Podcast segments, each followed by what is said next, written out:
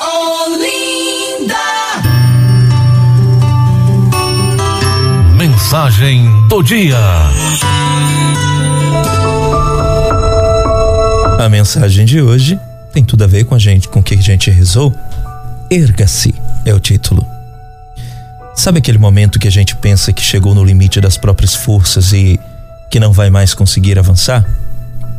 Quando não contemos as lágrimas e nem devemos, e tudo parece um grande vazio. Esse momento em que, não importa a nossa idade, pensamos que já é o fim.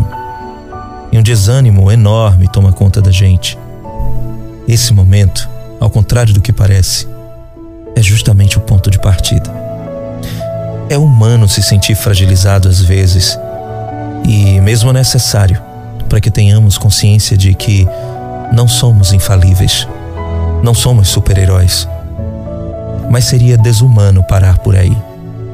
E injusto. Para os outros, mas principalmente para consigo mesmo. Recomeçar é a palavra. Recomeçar cada vez, a cada queda, a cada fim de uma estrada. Insistir. Se alguém te feriu, peça para Deus curar essa ferida. Se te derrubaram, levante-se. Se te odeiam, ame. Erga-se. Erga a cabeça. Olhando para baixo, só podemos ver os próprios pés. É preciso olhar para frente. É preciso, e sempre possível, fazer alguma coisa. Não culpe os outros pelas próprias desilusões, pelos próprios fracassos.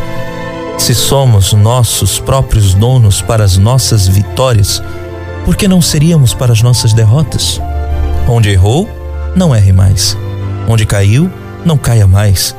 Se você passou por determinado caminho, deve ter aprendido a evitar certas armadilhas. Então, siga. Dê o primeiro passo e Deus te ajudará a caminhar.